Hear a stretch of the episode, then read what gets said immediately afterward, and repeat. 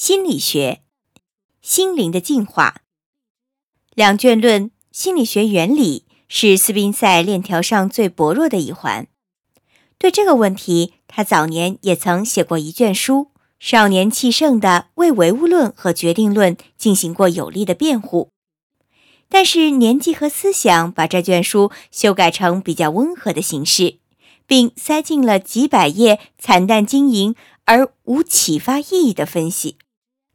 斯宾塞在这部书中，甚至比别的地方更富于理论而证据贫乏。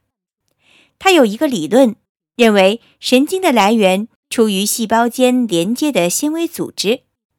还有一个关于本能发生的理论，认为是由于反射作用的混合和习得性的传递；又有一个心理范畴处于种族经验的理论。以及变相实在论和成百条别的理论，都具有形而上学使人迷糊不知所云的力量，而没有实事求是的心理学那种教人清醒的优点。在这几卷书里，我们离开现实主义的英国，走回到康德那儿去了。一下子就使我们触目惊心的是，我们在心理学史上第一次看到了果断坚决的进化论者的观点。试图做出遗传学的解释，尽心竭力追溯令人头晕目眩、错综复杂的思想，直到最简单的神经作用，最后则追溯到物质运动。不错，这种努力失败了，但是这样的尝试，谁又曾成功了呢？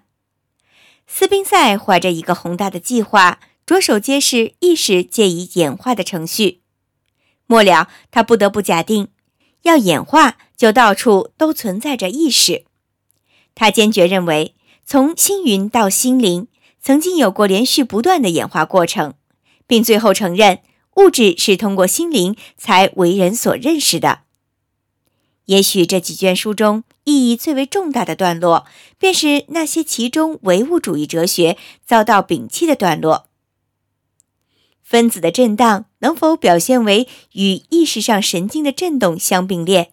而且两者就看成是一回事情呢？任何努力都不能使我们把它们看成是一样的。一个感觉单位与一个运动单位并没有任何共同的东西，他们把两者并列在一起时，这一点就最为明显不过了，而且。由此而得出的意识的直接判断是必须用分析的方法来加以证明的，因为必须证明关于一个震荡着的分子的概念是由许多感觉单位构筑成的，是由心理现象转变成物理现象，还是由物理现象转变成心理现象的呢？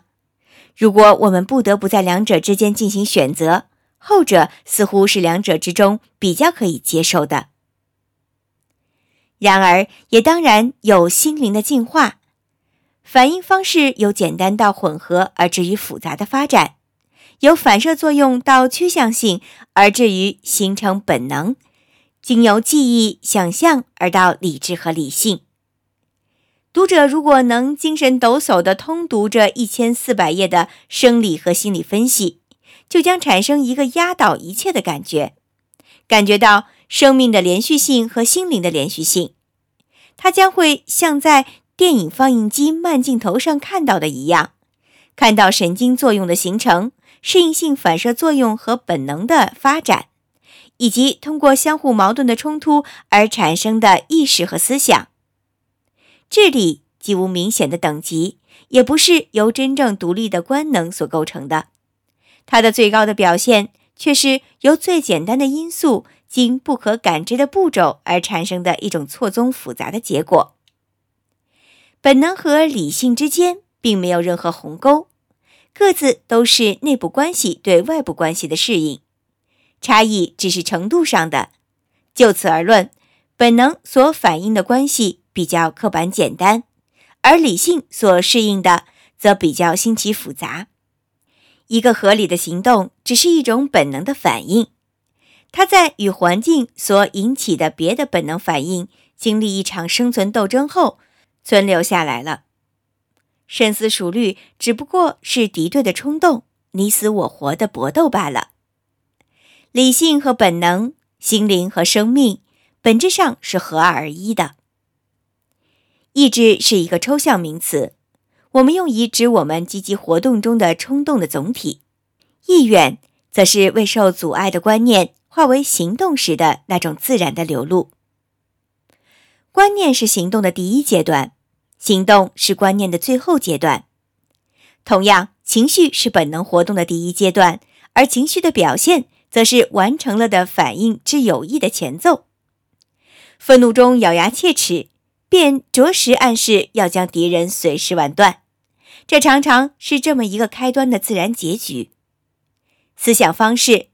如对时间、空间的感觉，或是有关数量和原因的概念，康德认为是与生俱来的。其实。只是出于本能的思想方法而已，